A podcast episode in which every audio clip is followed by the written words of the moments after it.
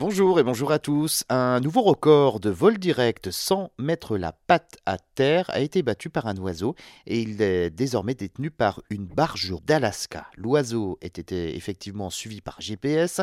13 560 km entre l'Alaska et la Tanzanie. C'était au mois d'octobre dernier, soit une moyenne de 50 km à l'heure parcourue d'une traite en 11 jours et 11 nuits sans se nourrir ni boire. Record d'ailleurs officialisé début janvier par le Guinness Book des records. C'est grâce donc à cette balise GPS attachée euh, en bas de son dos que les scientifiques ont pu relever ce trajet, commencé le 13 octobre dernier. Il a duré donc 11 jours, 11 heures sans que l'oiseau ne pose une seule patte au sol. La distance parcourue équivaut à deux trajets et demi entre Londres et New York, soit un tiers de la circonférence totale de la planète.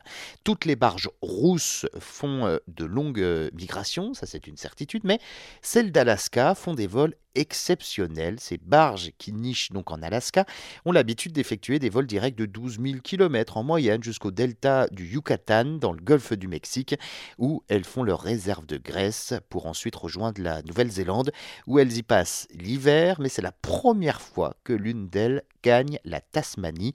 Un tel vol direct permet également de limiter les risques de maladie et de gagner beaucoup de temps. Ce périple doit se préparer, forcément ça ne s'invente pas. Avant le grand départ, les oiseaux mangent beaucoup, beaucoup de verre qu'ils trouvent donc dans des vasières. Les barges rousses grossissent alors de 50% et passent de 200 à 300 grammes. Ensuite, eh bien, les oiseaux observent euh, une période de jeûne de quelques jours. Elles arrêtent de manger pour que les organes liés à l'alimentation, qui ne sont pas nécessaires durant le vol, s'atrophient.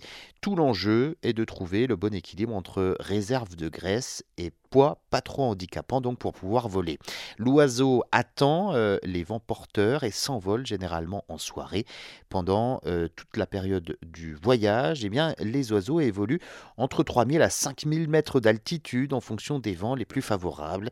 Les barges ne se nourrissent pas et ne boivent pas pendant tout le vol. En revanche, elles peuvent se reposer, effectivement, en rentrant dans un sommeil uni hémisphérique. Ce type de sommeil ne concerne qu'une moitié du cerveau et permet à l'autre de continuer à battre des ailes. Des phases de sommeil de 20 à 30 minutes en moyenne, à 3 à 4 reprises dans la journée. Au printemps, le vol se fait donc dans l'autre sens à cause des vents contraires en passant donc cette fois-ci par la Chine et par la Corée.